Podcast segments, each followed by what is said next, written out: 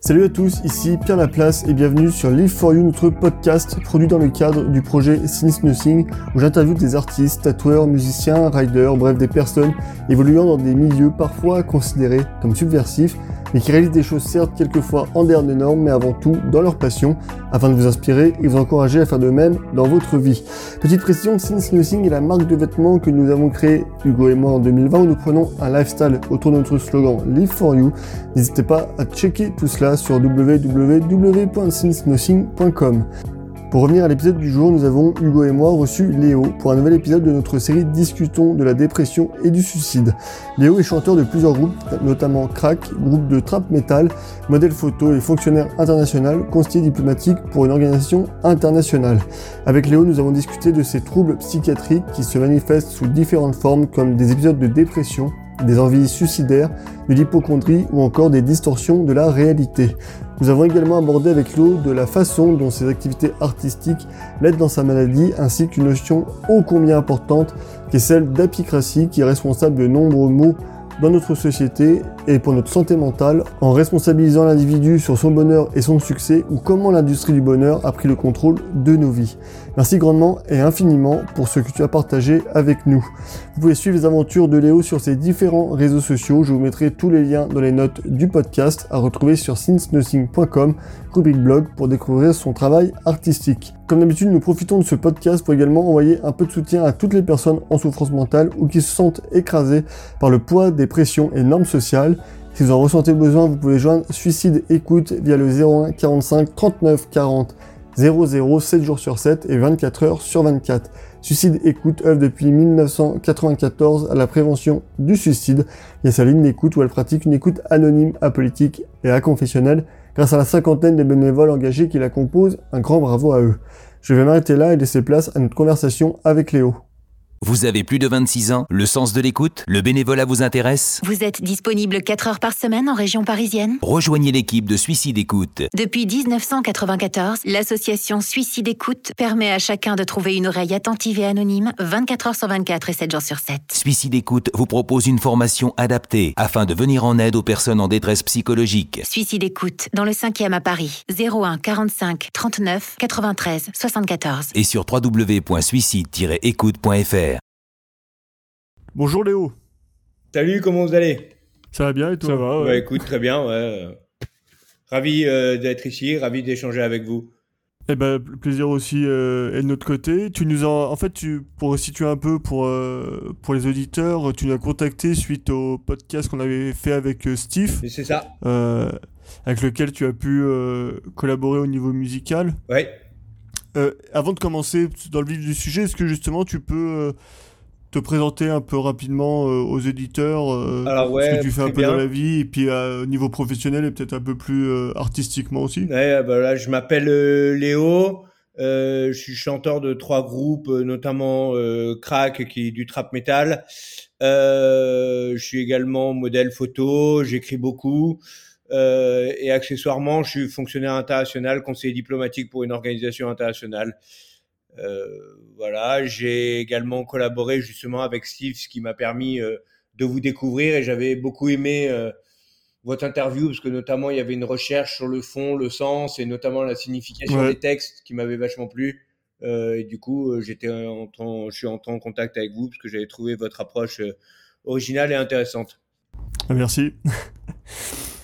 Justement, dans, dans- nous, ce qui nous avait intéressé, ce que tu nous avais expliqué euh, dans le mail que tu nous as fait, et puis un peu en off, euh, en message privé, euh, et ça va être un peu le propos de, Uh-huh. de ce podcast-là.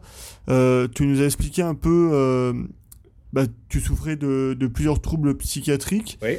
Euh, afin que les auditeurs, et comme ça, ça découlera un peu plus sur, après sur le, bah, le propos du podcast, est-ce que tu peux nous expliquer là aussi, euh, en introduction, un peu les différents troubles psychiatriques dans, euh, dans, dans, dans lequel tu souffres bien sûr. Alors, euh, donc en gros, pour simplifier, hein, j'ai été diagnostiqué comme présentant des troubles psychotiques. En gros, pour simplifier, les troubles psychotiques affectent le fonctionnement du cerveau en modifiant les pensées, les croyances, les perceptions. Ça se manifeste de manière différente selon les personnes et les périodes de la vie. Mais le plus important, on va dire que c'est que les personnes qui en souffrent font difficilement la différence entre ce qu'elles perçoivent et ce qui est réel. Euh, pour ma part, ça se manifeste euh, par des troubles maniaco-dépressifs assez violents. Euh, je peux entendre des voix, je peux avoir des crises hypochondriaques extrêmement violentes, mais on va peut-être en, en, parler après. Euh, ouais. Ça rend le fonctionnement au quotidien, au quotidien vachement complexe pour moi et malheureusement aussi pour mon entourage. Pour, euh, pour donner un exemple très concret parmi d'autres, euh, tu vois, par exemple, j'ai souvent dans ma tête plusieurs versions d'un même événement et je suis parfaitement okay. incapable euh, seul de discerner lequel est réel et lequel est fantasmé. J'ai besoin d'aide extérieure.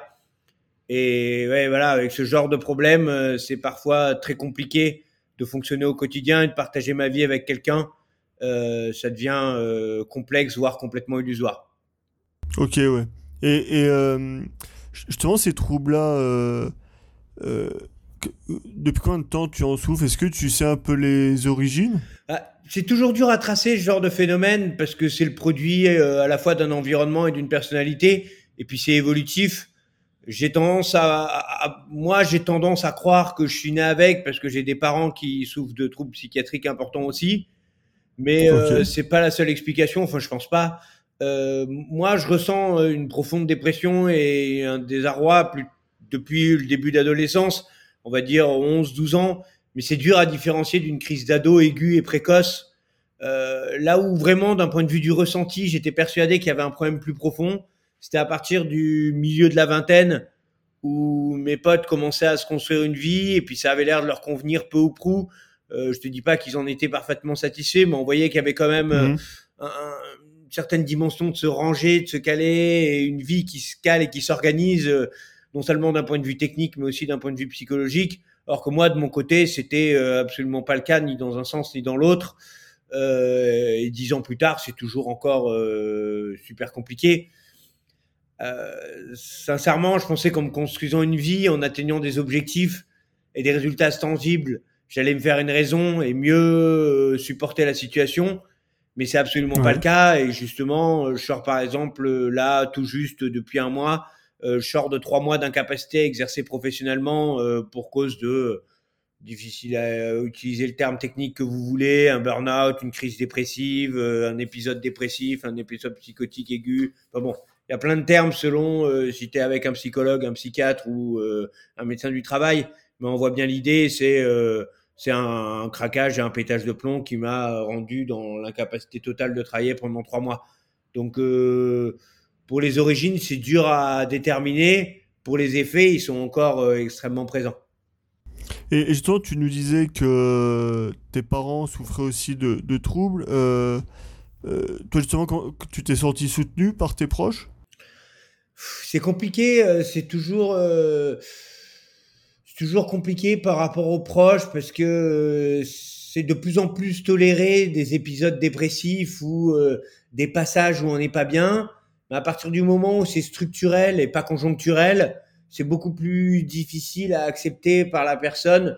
Euh, et encore, mmh. l'entourage a déjà du mal. Et alors, professionnellement, en général, c'est absolument pas toléré. Autrement dit, euh, si à un moment tu pètes les plombs, euh, j'ai exprès d'utiliser des termes euh, très très classiques pour justement un peu exprimer d'ailleurs mmh. comment les gens l'expriment quand toi euh, toi tu as un trouble psychiatrique grave et souvent on te parle juste que tu as pété les plombs et ouais, ton entourage quand ça arrive une fois ça va et euh, quand ça t'arrive régulièrement tous les trois mois tous les x mois et que et que ça se remet en place uniquement quelques mois puis ça repart puis ça repart ils sont lassés et ça, c'est encore une notion euh, de trouble psychiatrique long terme et récurrent qui est encore pas du tout accepté. Le, un trouble psychiatrique euh, épisodique, c'est toléré. Mais quand c'est permanent et structurel, c'est beaucoup plus, beaucoup moins audible auprès des gens qui n'en souffrent pas.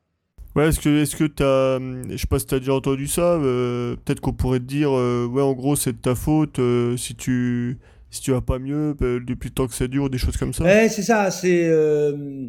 puis on veut toujours te raccrocher à des choses concrètes, mais euh, c'est vrai que alors euh, et encore une fois, je suis le premier à me et on pourra en parler des manières, des mécanismes de protection. Certes, euh, se focaliser sur des objectifs clairs et précis, ça permet de euh, temporiser, de limiter les effets les plus aigus, les plus violents. Euh, ça permet de s'ancrer dans une certaine réalité euh, et de reprendre contact avec le réel, ce qui quand tu es psychotique est déjà un enjeu en soi, c'est absolument pas given, je sais pas traduire en français, hein, c'est pas du tout de l'acquis, pardon. Euh, et du coup, c'est c'est assez compliqué de se rapprocher au, au, au réel et les les pardon oui et le l'entourage justement a tendance à te pousser à des actions un peu concrètes comme si c'était la solution de fond. Je sais pas si je me fais mmh. euh, comprendre. Ouais, ouais, si, tout à fait. C'est-à-dire que voilà, ils te proposent des solutions qui sont purement techniques, alors qu'on est sur du problème de fond, et eux parlent de la forme. Et euh, je leur en veux pas. Encore une fois, c'est pas une critique. Je sais qu'ils savent pas ce que c'est, euh, mais quand tu as un problème de fond aussi structurel, euh, c'est sympa. Tes deux trois petites techniques euh, de inspirer de l'apicratie pour euh, sourire un peu plus et arriver à rendre ton rapport à peu près à l'heure, mais ça change rien sur le fond. Et ces techniques-là, euh, d'ailleurs, ne traitent pas du fond. Ah bah c'est clair, bah, tu citais Apicratie, on, on connaît un peu l'ouvrage euh, et c'est vrai que la critique qu'ils font, et, euh, tu vois, aujourd'hui, bah, un peu dans la société, là, avec leur développement personnel ou euh, la quête un peu du bonheur artificiel, c'est que ça règle pas du tout le, ça règle pas du tout le fond, quoi. Bah, c'est-à-dire que tu peux, et c'est moi, enfin, je, dans mon cas précis, je me retrouve dans une situation un peu paradoxale. C'est-à-dire que d'un point de vue social, je corresponds à tous les critères entre guillemets euh, que l'applicratie voudrait qu'on réussisse, avoir un bon boulot stable, euh, avec un beau salaire, euh, une stabilité, une carrière. Enfin bon, bref, tout ce qui est normalement te permettrait d'avoir, d'être dans le bonheur et la joie et l'allégresse et euh, c'est d'autant plus, d'autant moins accepté de pas être heureux dans cette situation-là quand tu as tous les critères et ça renvoie à quelque chose de très violent. Et encore une fois, je n'en veux pas aux gens qui réagissent parfois de manière extrêmement violente parce que je comprends que quand tu es dans ce schéma de pensée, ça devient absolument inacceptable que quelqu'un puisse correspondre et ne n'en soit pas heureux. Euh, je peux le comprendre aussi, euh, si tu es dans cette euh, théorie-là, dans cette philosophie-là, ça doit être particulièrement inaudible. Donc, euh, et je sais que travaillant en plus pour une organisation anglo-saxonne, c'est très très très compliqué à leur expliquer justement ce bah, ce malheur persistant, alors que on va dire tous les feux sont ouverts. Oui, mais et surtout que bah, toi, cette apicratie, le, le bonheur repose sur une responsabilisation individuelle. Quoi. Ouais. Donc ça, dé ça dépend de l'individu et pas de, pas de l'environnement, pas de, pas de problème externe, ou quoi. c'est vraiment l'individu. Donc, euh, Mais c'est ça, bon, toute façon, on est dans une société ouais. où on nous responsabilise de plus en plus avec, les effets, avec quelques effets euh, qui peuvent être positifs et ceux-là, ils ont été très largement euh, mis en avant euh, dans nos médias, il n'y a même pas besoin de revenir dessus, mais avec euh, un nombre incommensurable d'effets négatifs et notamment euh, avec par exemple quand on parle de de méritocratie, etc. Alors que toutes les études montrent bien qu'il vaut mieux être bien né et avoir un peu de chance que être un dur travailleur. Euh, c'est évident que cet argumentaire est absolument irrecevable d'un point de vue même euh, de, des sciences sociales. L'argumentaire de la méritocratie est absolument irrecevable. Et dans ce cadre-là, euh, forcément, c'est absolument inaudible pour ceux qui sont euh, sur la défense de euh, le bonheur obtenu par le travail personnel et la réussite personnelle et tous les défenseurs de la méritocratie avec toutes les toutes les limites que ça peut comporter. C'est c'est une limite qui est absolument inaudible. Mais toi, du coup, derrière, en fait, enfin, derrière les, les, tes troubles psychiatriques, il y, a aussi quand même aussi un, on va dire un mal-être euh, vis-à-vis de la société. Donc, euh, ouais, en fait, euh, est-ce que plus jeune, ouais, c'est un peu ce que tu disais euh, tout à l'heure, mais euh, ouais, tu, tu, pensais en fait que la société aurait pu te permettre d'aller mieux, mais au final, c'est c'est pas le cas, quoi. Bah, hmm, j'ai un, avis paradoxal sur ça parce que à la fois, je me repose sur des mécanismes de protection pour, pour arriver à me lever le matin, à faire des choses le matin, euh, enfin, et l'après-midi aussi, euh, réaliser des choses pour m'ancrer dans le réel et justement pas perdre, pas perdre pied. Par exemple, moi, euh, les vacances sont une source d'angoisse terrible, mais pas comme la picratie voudrait, pas parce que j'ai peur de pas produire ou quoi, etc. Parce que je ne m'inscris plus dans cette routine qui me permet de produire et de m'inscrire dans une réalité sociale euh, claire qui me permet euh, de rester ancré dans le réel. Moi, c'est le, les vacances, c'est une source d'angoisse terrible pour moi. et donc à la fois, ça me permet de m'ancrer dans des choses réelles et concrètes, qui me permet de, de, de, de me projeter et à la fois, ça répond absolument pas à mes aspirations, euh, ni de bonheur, ni de satisfaction sociale.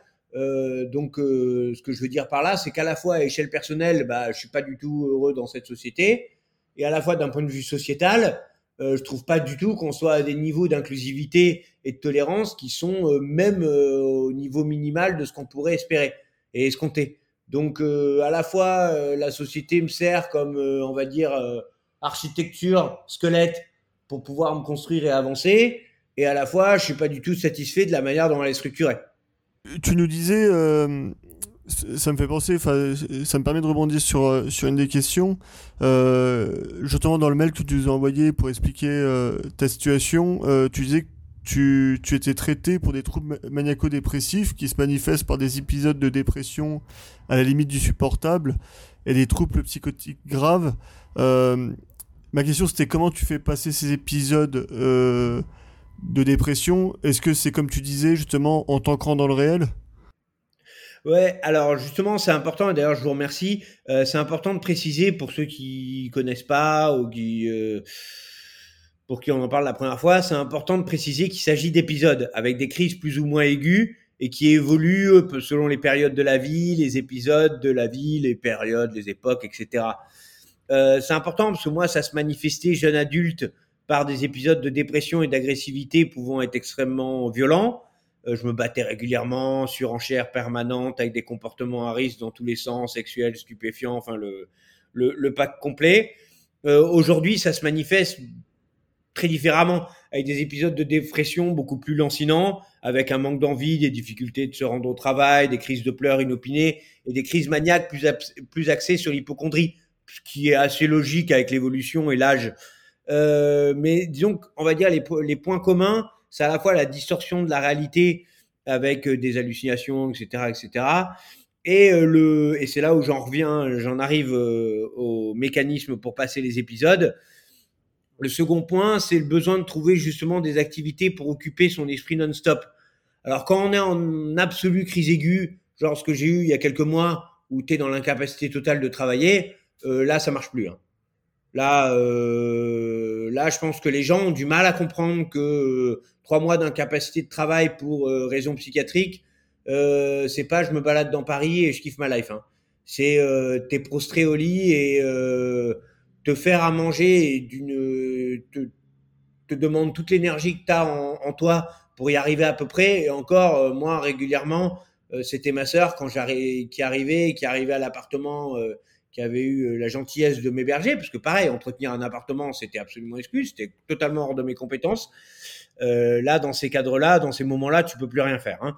Mais dans les moments où tu es euh, sur la brèche, on va dire, le but est de s'inscrire justement dans des activités qui occupent, enfin moi en tout cas, c'est comme ça que je fonctionne, qui occupent mon esprit non-stop et avec une véritable recherche de sublimation. Et ça, euh, quand on voit mon profil et mes activités, ça se voit. J'ai eu le sport à haut niveau. Après, j'ai eu la photo, j'ai eu la musique. C'est toujours ces activités euh, avec une connotation artistique, puisque bon, le sport, on peut en discuter. Est-ce que le sport est un art dans certaines pratiques, selon certains? Bon, bref, un long débat, c'est pas le sujet. Euh, mais en tout cas, c'est toujours cette recherche de la sublimation à travers l'action euh, pour essayer de s'ancrer dans des activités concrètes, avec des objectifs concrets, et de sublimer euh, le mal-être par euh, une certaine recherche de performance qui, euh, voilà, qui, qui, permet de sublimer tout simplement. Mais tout dépend de l'intensité et du type de crise.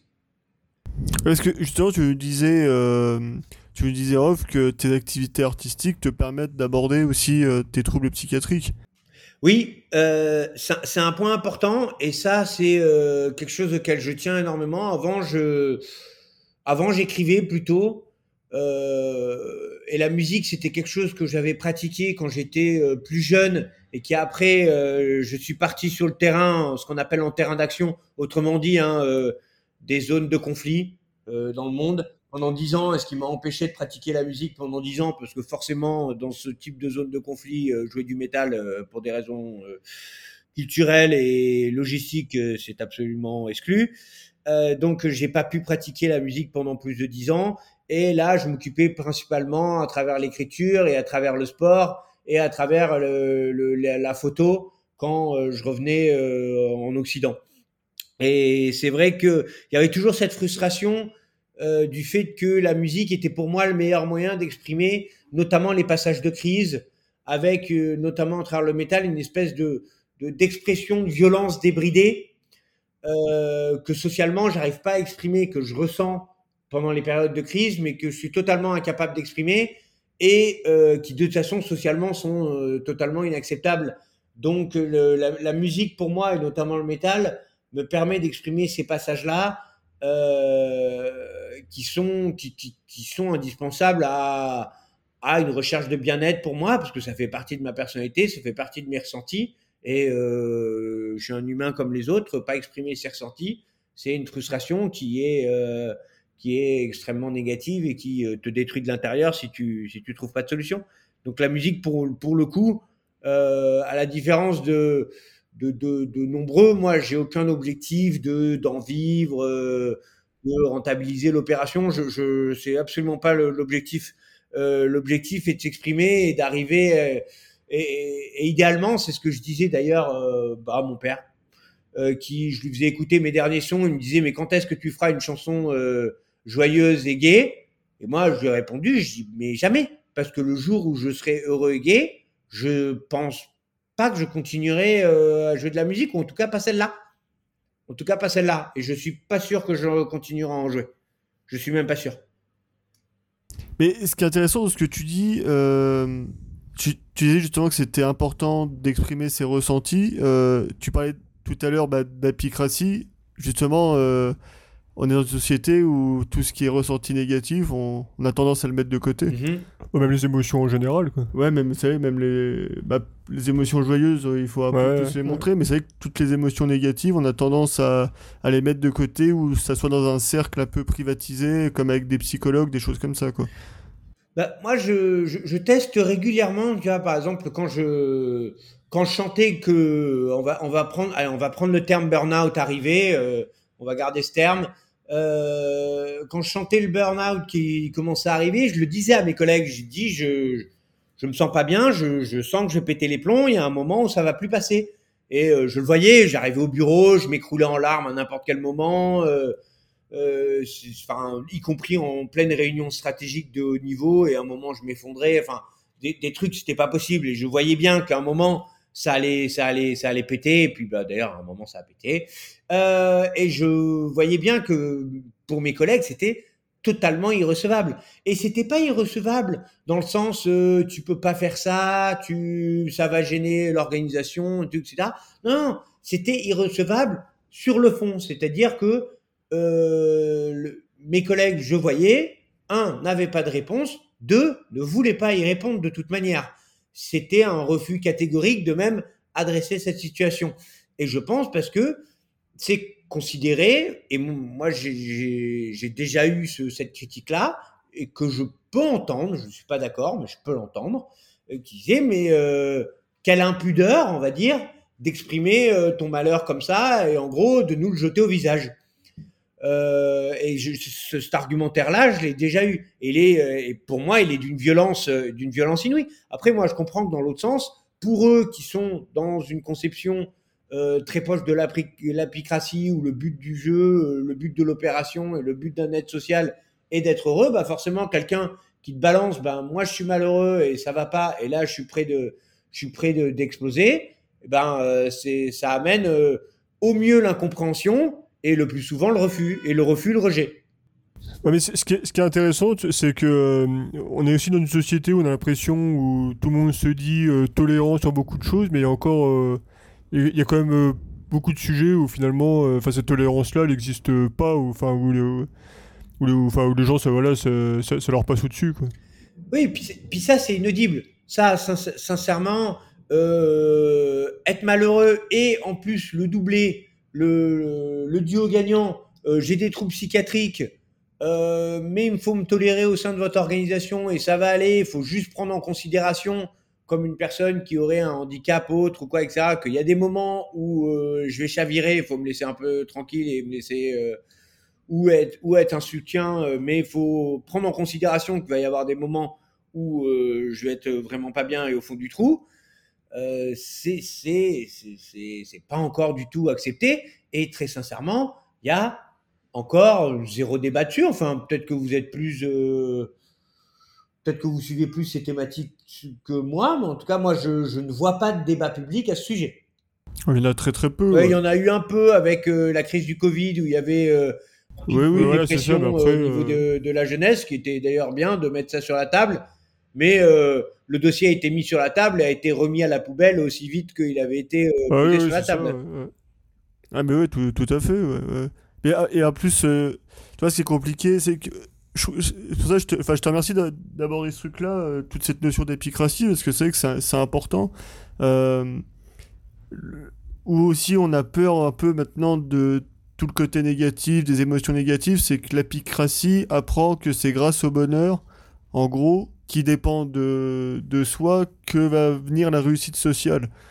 Et comme la réussite sociale, c'est un peu le, le but euh, dans la société à viser, euh, c'est peut-être pour ça que tout le côté négatif, on a tendance à le mettre de côté, Ouais. quoi, de peur de pas réussir socialement. Oui, alors que tu vois, et ça là, je, je reviens sur, euh, sur ce que j'ai évoqué, mais je, je, je, préfère le développer parce que ça répond un peu à ce que tu dis.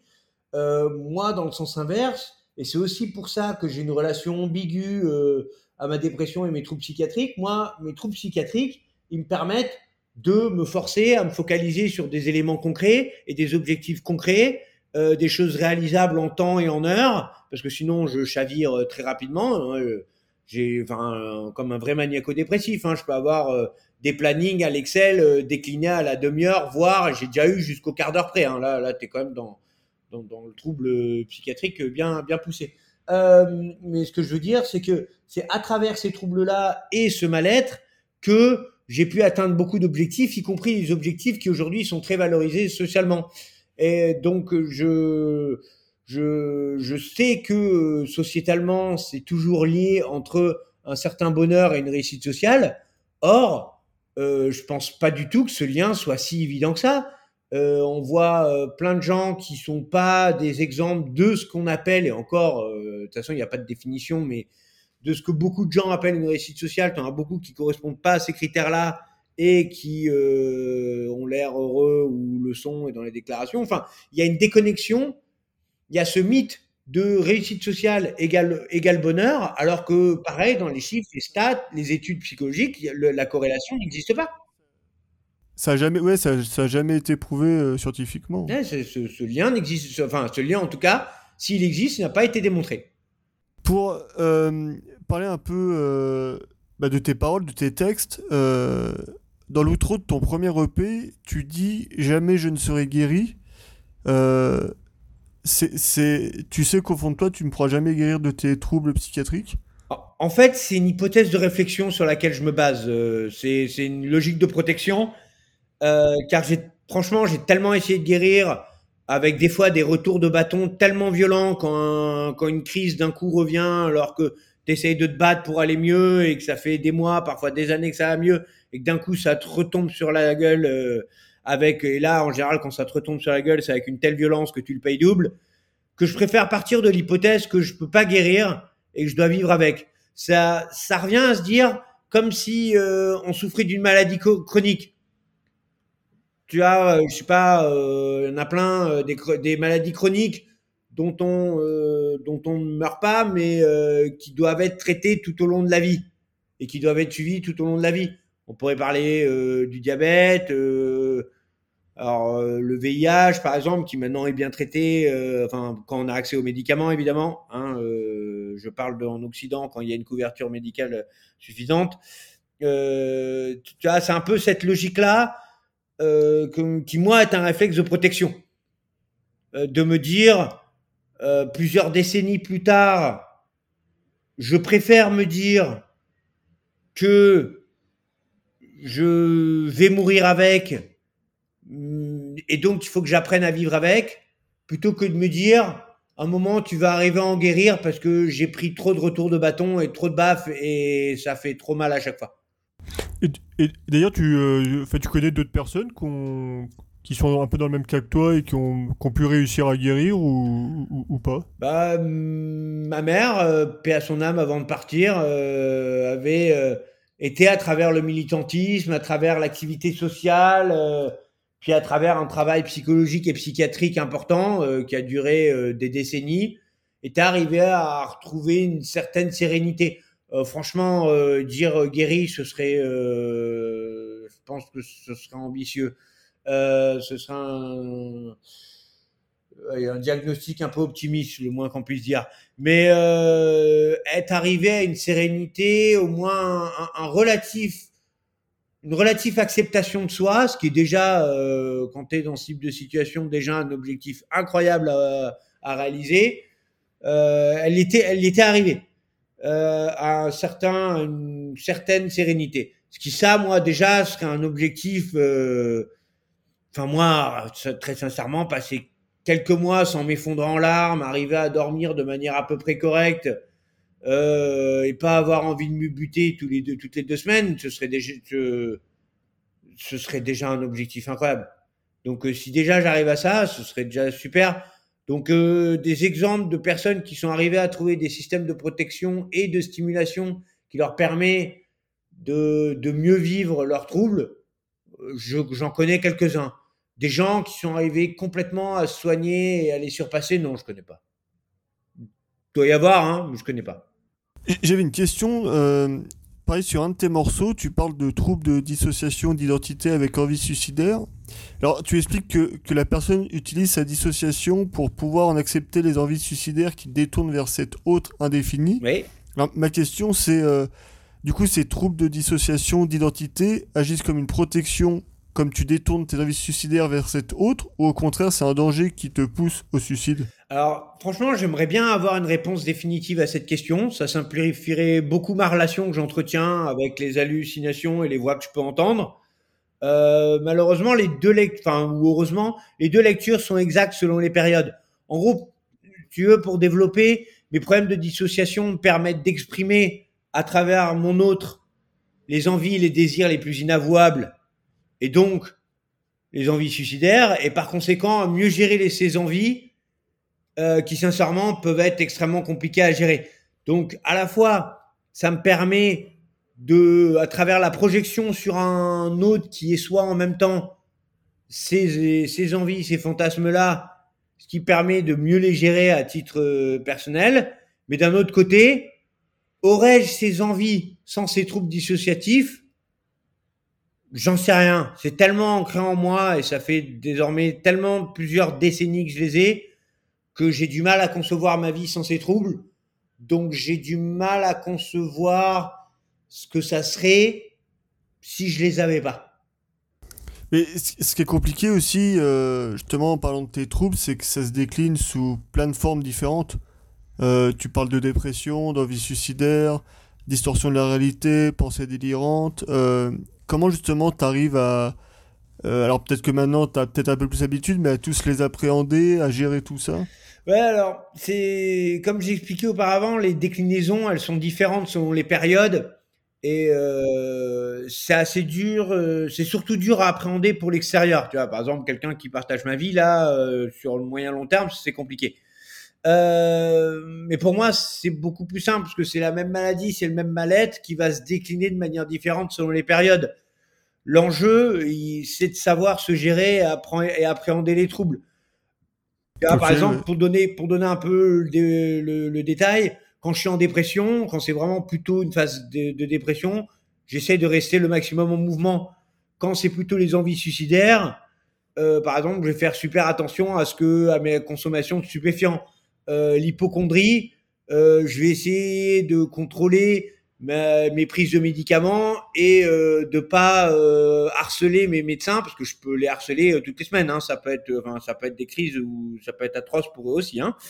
Euh, et euh, c'est là où les, les activités l'extérieur sont très utiles parce qu'elles te permettent euh, de compenser selon les troubles qui se manifestent, de se projeter dans des activités qui permettent de les compenser et au mieux les sublimer. C'est pas toujours le cas, mais euh, c'est toujours l'hyper-contrôle. De toute façon, quand tu as euh, ce type de, de maladie, euh, soit tu sombres, soit tu es dans l'hyper-contrôle, avec, euh, si possible, un véritable enjeu de sublimation à côté pour ceux qui y arrivent. Pour conclure euh, cet épisode, on a un peu une question euh, traditionnelle. Alors c'est peut-être un peu compliqué, mais quel conseil tu pourrais donner à une personne qui souffre des mêmes troubles psy- psychiatriques que toi? Bah, c'est peut-être la question la plus importante pour moi, car franchement, moi, jeune, je- quand je passais des nuits à, à déprimer, à être au fond de mon lit, euh, à avoir des crises de pleurs que je pouvais pas comprendre, que que mes potes comprenaient pas ou quoi, etc. J'aurais j'aurais été ravi d'entendre quelqu'un me dire que avec une certaine méthode et une certaine travail, euh, que ça pourrait aller. Euh, car euh, moi, quand j'étais ado, ça me paraissait inconcevable. Franchement, mon, mon message, il serait simple et double. Euh, premièrement, je pense que c'est important de l'accepter. C'est le premier pas vers une sortie de guérison, euh, vers une sorte de guérison. Ça fait presque deux décennies, j'ai refusé toute aide psychologique et psychiatrique par peur, et il a fallu que mon quotidien soit insupportable pour que je me tourne vers quelqu'un et qu'on me diagnostique. Et ça a été une bénédiction, très sincèrement, car une fois accepté, ça c'est la seconde partie, il est important de se faire aider. Et moi, à partir du moment où j'ai eu l'accès à un suivi médical et, médica- et des médicaments, euh, mon quotidien est beaucoup plus supportable. Euh, c'est pas la panacée, c'est pas parfait, faut faire attention, faut bien doser, faut y aller progressivement avec un suivi médical important, mais euh, euh, un suivi qui soit léger ou moins léger, c'est indispensable. Mais d'abord, faut se faire diagnostiquer, faut l'accepter, et ensuite se faire soigner autant que faire se peut. Et, et on peut vivre avec. Ce serait ça mon, plus gros conseil, euh, c'est de se dire qu'on peut vivre avec. Quand on est au fond du trou comme ça, on a l'impression que c'est la fin euh, de notre existence et que on va mourir comme ça et que notre existence va être un enfer, alors que euh, on peut vivre, on peut faire des choses, euh, peut faire des choses super, même en étant euh, très souvent malheureux, on peut faire des, des choses super et avoir euh, une impression d'utilité, une responsabilité sociale et se sentir au sein d'une communauté et y participer de manière positive et, positive, c'est tout. Je pense que c'est possible et c'est essentiel. Ah, mais c'est euh, hyper important ce que tu viens de dire parce que euh, bah, il y, a- quelques, quelques semaines j'ai fait une formation sur la, prévention du suicide justement et, c'est vrai que cette notion bah, dé- déjà de l'accepter puis euh, et puis pour, pour les personnes qui en souffrent euh, en fait effectivement euh, l'accepter puis ju- juste pour commencer euh, aller voir juste son médecin traitant et parce que c'est vrai que peut-être que la notion de déjà de d'aller voir un, un, un psy peut faire peur, quoi, mais voilà, Ouais. juste effectivement, commencer par aller voir son médecin traitant, bah, c'est- déjà hyper important. Et, et eux, ils, ils seront déjà diagnostiqués et puis, euh, et puis après orientés vers voilà, des, des, des professionnels de santé euh, qui ont plus l'habitude de tout ça. Mais, c'est que du coup, ce que tu as dit, c'est hyper important et, euh, euh, bah, c'est cool, d'avoir conclu, euh, là-dessus. Non, bah ça me, c'était important pour moi de le dire aussi, puisque c'est un, message que j'aurais voulu avoir en- en- entendu quand j'étais jeune ado, et, c'est important de, le dire régulièrement. on, on peut, on peut s'en sortir et, et il faut essayer d'a- d'avancer euh, même quand on est, euh, même quand on est malheureux. Eh ben, Merci Léo Merci. Pour, euh, pour cet échange, pour ce moment. Merci. ouais. Merci beaucoup.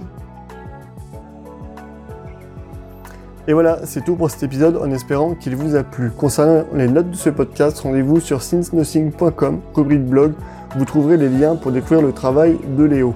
Pour nous contacter afin de vous proposer comme invité ou de nous proposer un invité ou tout simplement nous faire un retour, vous avez la possibilité de réaliser tout cela via la page contact du site ou l'adresse mail que tu trouveras dans les notes de l'épisode. Afin de suivre notre actualité quotidienne, c'est direction le compte Instagram de Since Nothing en tapant since.nothing dans la barre de recherche d'Instagram. Nous vous le demandons à chaque fois, mais c'est très important pour aider au référencement du podcast. Vous pouvez laisser une note 5 étoiles, en particulier sur Apple Podcast, sur iTunes, qui sont les grandes plateformes dans le game du podcast. Si vous ne souhaitez pas vous embêter avec tout cela, vous pouvez également partager tout simplement cet épisode sur vos réseaux sociaux. Un grand merci d'avance et merci pour nous avoir écoutés. À bientôt.